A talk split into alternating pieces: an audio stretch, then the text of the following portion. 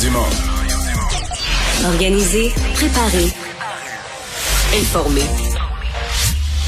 Les vrais enjeux, les vraies questions. Mario Dumont. Les affaires publiques n'ont plus cette lui. Cube, Cube Radio. Bonjour tout le monde et bienvenue à l'émission. Bon lundi, bon début de semaine. On va amorcer euh, cette euh, émission tout de suite en rejoignant Alexandre Dubé, euh, qui est le lundi. Bonjour Alexandre. Salut Mario. Eh bien, il y a une nouvelle de dernière heure parce que ça vient de, de tomber. Il semble que les Oscars, l'organisation des Oscars va enquêter, d'abord condamne euh, le geste de Will Smith, la fameuse claque, et euh, va enquêter là, sur le sujet. Ouais, la fameuse claque à Chris Rock, hein, ce présentateur, qui ne portera pas plainte dans, ce dossier-là, mais quand même, là, ça vient de sortir. L'Académie qui condamne les actions de Will Smith. Euh, ils disent, nous avons officiellement lancé un examen formel autour de l'incident et explorons d'autres actions et conséquences conformément à nos statuts, nos normes de conduite et la loi de la Californie. Ouais. Et pas rien. euh, quant à la Californie, quant à la police, là, il y a un peu de. La police dit que peut-être regarder les bandes vidéo, mais de l'autre côté, euh, si, si on dit s'il n'y a pas de plainte, là, si la victime porte pas plainte, on n'a rien à faire avec ça. Mais ça- disons que c'est devenu ça les Oscars. hein. Tant pis Ben pour oui. le film Dune, tant pis Ben, pour euh, les les euh, grands récipiendaires. Ah, là, tout ça est passé au, euh, au deuxième rang. Ouais. Et tu sais, Will Smith a quand même gagné là, la statuette du meilleur acteur. Tu sais- tu sais, une soirée complètement folle, là, en rebondissement, tous les yeux étaient tournés vers Dune. Euh, finalement, c'est Will Smith qui a fait la manchette pour euh, pour les mauvaises raisons. Euh, Ouais. Alors euh, voilà, donc on y reviendra euh, Oui. sûrement. On va parler aussi d'achat d'avions durant cette émission. Le gouvernement canadien qui s'enligne pour remplacer nos vieux CF-18. On va tout de suite rejoindre Julie Marcoux et l'équipe de 100% Nouvelles. 15h30, c'est le moment d'aller retrouver notre collègue Mario Dumont dans nos studios de Cube Radio. Salut Mario. Bonjour.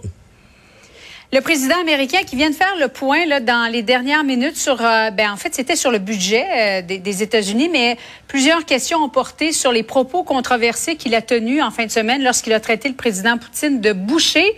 On va écouter ce qu'il avait à dire. Number one, I'm not walking anything back. The fact of the matter is, I was expressing the moral outrage I felt toward the way Putin is dealing and the actions of this man. Just, just brutality of it. Half the children in Ukraine. I just come from being with those families. And, uh, and so, uh, but I want to make it clear I wasn't then, nor am I now, articulating a policy change. I was expressing the moral outrage that I feel, and I make no apologies for it. Personal, my, my personal feelings. Alors, Mario, il a dit que non, il ne regrettait pas ses, propos. Et non, il n'allait pas s'excuser, mais à la veille de nouveau pour parler qui doivent se tenir demain euh, du côté d'Istanbul, est-ce que ça pourrait avoir des conséquences selon toi? Ben, la, partie la plus, euh, à mon avis, sensible dans ce qu'il a dit, bon, qui traite euh, du point de vue de la violence, de, de, boucher ou peu importe, là, Poutine, c'est une chose. Je pense que ce qui est le plus sensible, Poutine, encore que ça, c'est de dire qu'il doit débarquer du pouvoir. Hum. Ça, c'est la grosse affaire. Et là, euh, c'est là qu'on est en droit de se dire, est-ce que Vladimir Poutine, lui, bon, il, il veut pas, il peut pas se permettre de perdre la guerre, il peut pas se permettre de perdre la face, en fait. Mais la, la grosse raison pourquoi il peut pas se permettre de perdre la face, c'est qu'il sait bien que ça va écouter le pouvoir. Là. Il va revenir dans son pays. Et s'il est pas capable de faire cette guerre-là auprès de son pays, puis on a beau dire c'est pas une démocratie, là, mais je veux dire, euh, dans le pays, euh, il y a plein de monde qui ont du pouvoir là, autour de lui, des oligarques. Je veux dire, tout ce monde-là, si tu arrives puis tu dis, regarde, j'ai planté notre pays dans une guerre qui a coûté une fortune, qui a scrappé l'économie du pays, on n'a rien gagné, on n'a rien obtenu, on est allé se planter en Ukraine, euh, il est fait. Donc, euh, que le président américain dise, il doit sauter de là, mais là, ça amène Poutine à être encore plus coincé et potentiellement à faire des atrocités encore pires. C'est certain que ça ne crée pas, à, à mon avis, des, euh, des conditions, disons, pour finir la guerre à court terme, ce qui est, ce qui est le but premier. Là. Dire, on discutera après de la suite des choses, mais le but premier serait d'arrêter cette guerre, d'arrêter ce, ce carnage en Ukraine. Ceci dit, Guillaume Lavoie, ce matin, euh, de la chaire euh, associée à la chaire Raoul d'Endurant, faisait valoir peut-être, peut-être. On pense quand même qu'il est sorti de son texte, M. Biden. Là, il l'a dit tout à l'heure, il avait l'impression qu'il exprimait une, il était avec les réfugiés, il avait vécu, vécu durement euh, familles, ce qu'on ouais. lui racontait, les familles, et donc il réagissait du cœur un peu. Mais mettons qu'il y a une stratégie. Peut-être qu'il joue le, le- le fameux jeu là, good cop bad cop. là, tu sais, euh, bon, le policier est gentil, le policier est méchant, et donc Ouais. lui il se dit, moi je vais être le méchant. Donc quand quand Macron ou quand la Turquie vont appeler Poutine pour dire, regarde là nous autres là, on comprend, puis on essaie de trouver un terrain d'entente avec toi, ben euh, Poutine va savoir par en arrière que les Américains sont furieux eux là. Tu sais, donc euh, c'est peut-être ça, mais si on regarde comment Emmanuel Macron a réagi, l'air surpris, s'est détaché tout de suite de ça, tu as eu le réflexe de dire non, c'est pas le genre de propos que j'aurais employé. Faut pas arrêter la guerre en faisant la guerre? Ben, ça, ça avait pas l'air d'être quelque chose qui était, qui était entendu. Donc, on est porté à penser que Joe Biden est sorti de ses lignes de communication et que c'est pas nécessairement, euh, en fait, c'est pas, c'est pas que c'est, sur le fait que Poutine doit débarquer de là, c'est ce que je pense profondément. Maintenant, est-ce que c'est le temps de le dire maintenant, avant que la guerre soit finie? Peut-être pas.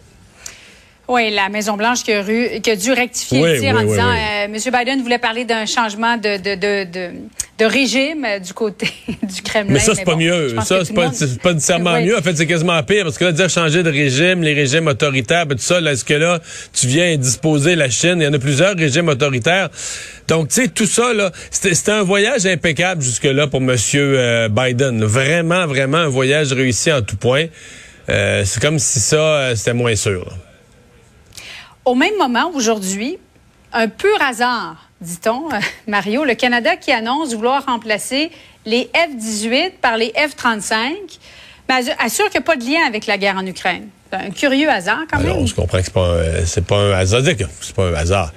Mais.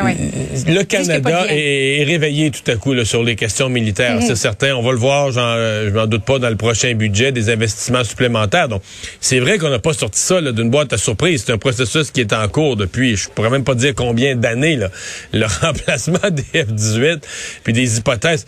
C'est juste que tout à coup, on, on se bouge. Là. On a l'impression qu'on fait arriver les affaires, puis on se rend compte. On se rend compte en même temps que l'opinion publique est plus consciente que parce que c'est sûr que quand ça fait des décennies que t'as pas eu une guerre, puis là tu dis aux gens on va investir des milliards pour des avions, des avions de chasse.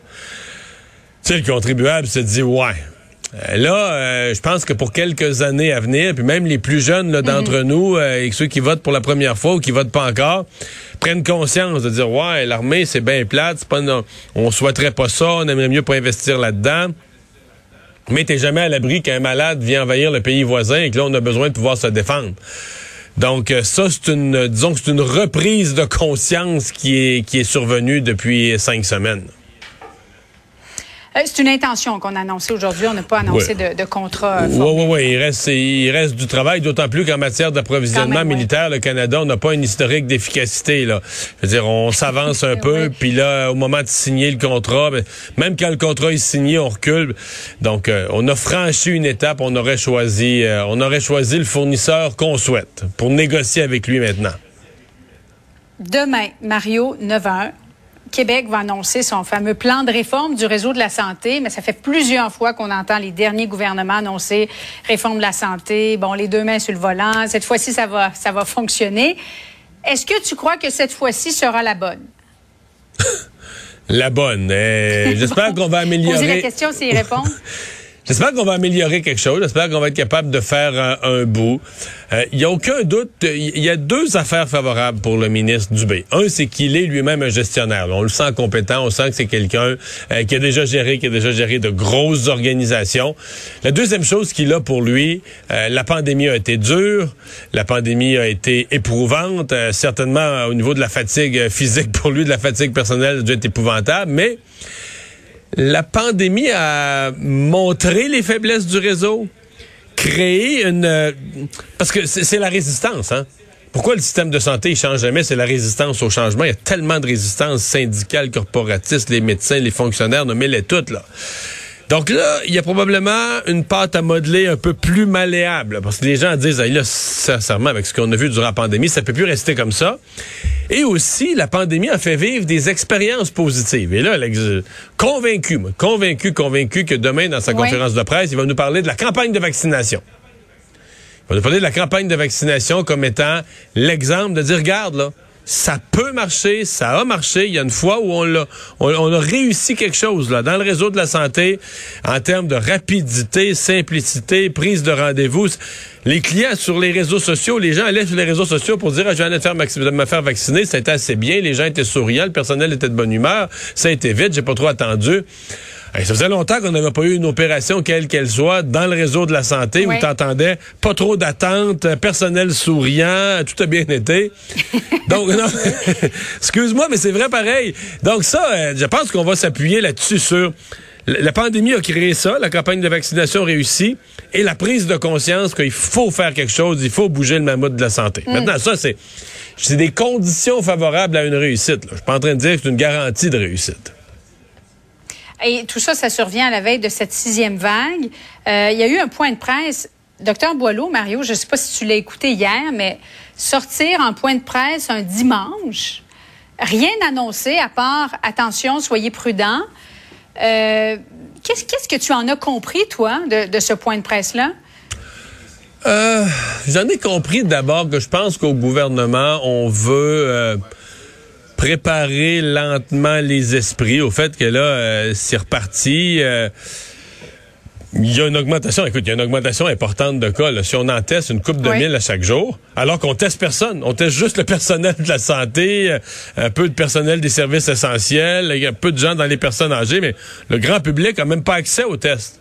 Donc, malgré ce petit échantillon de gens, on, on, capte à chaque jour quelque chose comme 2000 cas positifs. Donc, ça veut dire que je sais pas combien c'est de milliers et de milliers et de milliers de cas dans la société. Puis on le voit mhm. juste à l'Assemblée nationale, au Parlement fédéral, il y a des cas qui émergent euh, sur la place publique, des personnalités publiques, des personnalités connues. On en entend autour de nous. Là. Moi, j'en entends. Mettons, fin février, j'entendais plus de cas de COVID. Là, il y en a plein, plein, plein, euh, des plateaux de tournage, toutes sortes d'affaires qui sont perturbés. Donc, c'est évident que la COVID a recommencé à circuler. on l'entend. Bon, euh, qu'est-ce qu'on va faire avec ça? Il a dit clairement, il n'est pas question de revenir à toutes les mesures qu'on a déjà mises en place. Euh, en même temps, enlever le masque à ce moment-ci. Donc, soyez responsable? Ouais. Mais est-ce que les gens font beaucoup de mesures qui sont pas obligatoires? Là, le masque est obligatoire, mm. les gens le gardent. Je pense que si on le rendait pas obligatoire, il y a une partie de la population qui le garderait. Le problème que tu as, c'est que les gens les plus à risque, les non-vaccinés, c'est ceux qui sont contre toutes les mesures, donc ils n'en prendraient plus aucune qu'est-ce que tu fais avec ça, là? comment tu gères, euh, comment tu gères cette situation-là? C'est pas, euh, c'est pas évident. Donc, j'ai vu la conférence de presse du dimanche matin pour dire pas de panique, mais qu'on a quand même voulu rallumer une lumière jaune dans le tableau de bord de tout le monde pour dire là, il y a ça là, dans le décor, ayez-le à l'esprit. Ça s'en vient. Mario, merci beaucoup. Bonne fin d'après-midi à toi. Au revoir. Alors Alexandre, dans les autres nouvelles qu'on surveille, ben, faisons peut-être le point sur la situation sur le terrain en Ukraine. Ouais, puis vraiment, on a eu certains échos des, des victimes du côté de Mariupol. Écoute, c'est des chiffres épouvantables. 5000 personnes tuées à Mariupol depuis le début de l'invasion russe. Euh, En fait, c'est comme, c'est comme si le bilan vient de basculer parce qu'on disait jusque-là qu'on avait entre 1000 et 1500 mhm. victimes civiles dans, toute l'Ukraine. Et là, tout à coup, il arrive un portrait et dit, regardez, dans Mariupol, il y a des décombres partout, ah il y a des, buildings effondrés partout, il y a le théâtre, il y en a plusieurs autres. Puis quand on va fouiller dans les décombres, on va trouver les gens par milliers. Et là, tu dis, OK, là, le bilan, bilan était plus, le bilan des civils décédés, il était plus qu'incomplet. Bon, ouais, c'était plus que sous-estimé, c'est sûr. Et, parallèlement à tout ça, ben, il y a tous les dommages matériels. Et c'est les, les, calculs de l'école d'économie de Kiev qui avancent le chiffre de 80 milliards, Mario, en termes de dégâts aux infrastructures. 4431 bâtiments résidentiels, 378 écoles, 92 usines qui ont été endommagées ou détruites, 12 aéroports qui ont subi le même sort. Mais sur le terrain, euh, les combats se poursuivent, mais l'étau se dessert autour de certaines villes assiégées. C'est le cas de Mykolaiv, où le front a reculé avec une contre-offensive ukrainienne sur Kherson. Les forces ukrainiennes aussi disent avoir réussi à freiner l'avancée des troupes russes sur plusieurs routes autour de la capitale Kiev.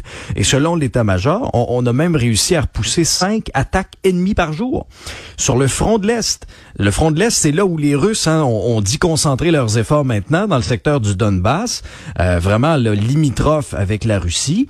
Et, l'aviation ukrainienne dit avoir détruit plusieurs véhicules militaires. Alors, ça nous donne une idée sur le terrain, euh, l'armée ukrainienne euh, qui continue de résister, Mario. Ouais. Moi, oui. Euh, écoute, c'est c'est un peu l'histoire des deux dernières semaines. L'armée ukrainienne qui a résisté, a mané résisté au point où il n'y a plus d'avancée du tout des Russes, résisté au point où l'armée ukrainienne regagne même du terrain. Mhm. Mais ce qu'elle n'est pas capable d'empêcher, c'est les bombardements. Et voilà. Et, donc, c'est les civils qui... La guerre se prolonge, les Russes progressent pas, mais c'est les civils qui payent le prix, ça, il n'y a pas de doute là-dessus. Euh, quelle histoire, là! Euh, il y a la BBC qui est là-dessus, entre autres. Ça mhm. fait le tour du monde, mais c'est que les, euh, les négociateurs entre la Russie et l'Ukraine, il y aurait une histoire d'empoisonnement. Puis un des négociateurs russes qui était à la table et dont on parle qui aurait été empoisonné, mais c'est le, c'est l'oligarque Abramovich dont on a tant parlé avec son équipe de soccer de Chelsea. Euh, qu'est-ce que c'est que ça? Ouais, et non le moindre. Hein? Euh, en termes d'oligarque, là, c'est un, de ceux les plus connus, c'est sûr, qui, qui joue un peu les médiateurs entre Moscou et Kiev actuellement pour faire cesser la guerre. Deux autres négociateurs ukrainiens. Donc, ce serait survenu euh, quelque part en mars, après une rencontre dans la capitale ukrainienne. Euh, le milliardaire et propriétaire du club de Chelsea et les deux autres auraient développé des symptômes, selon ce que nous rapporte entre autres le Wall Street Journal, des yeux rougis, larmoyants, le, le visage et les les mains qui pèlent, donc la, la peau levée, là, si tu veux.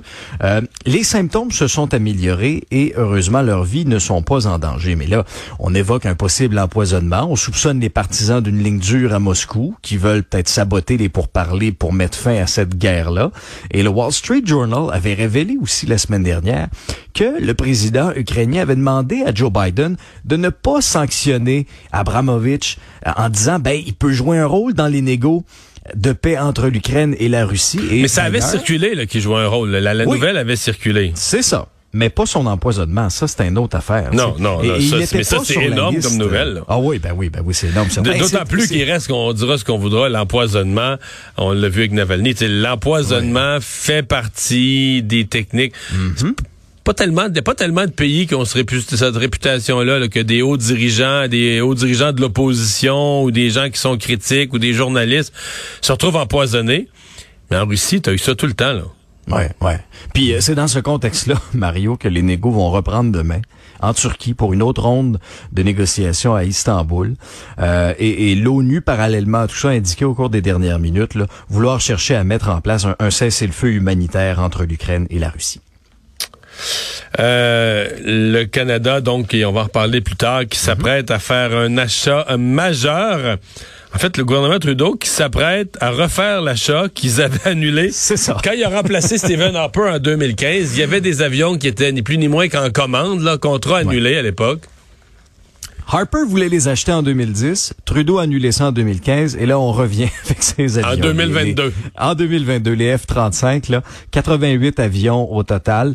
Euh, c'est particulier parce que, bon, là, on nous dit que le contexte euh, est différent, notamment avec l'invasion de l'Ukraine par la Russie. Il y a d'autres pays aussi qui ont augmenté leurs dépenses militaires. Euh, on sait que, bon, dans, dans l'OTAN, effectivement, les, les, les pays sont suggérés d'avoir un objectif d'investissement de 2% de leur budget total ça avait été dénoncé que souvent hmm. plusieurs pays euh, ne l'atteignaient pas. Donc, ça devrait tourner autour, Mario, la facture de 20 milliards. Première livraison qui pourrait se faire dès 2025. C'est le plus important investissement depuis les 30 dernières années pour le Canada. Merci. Salut.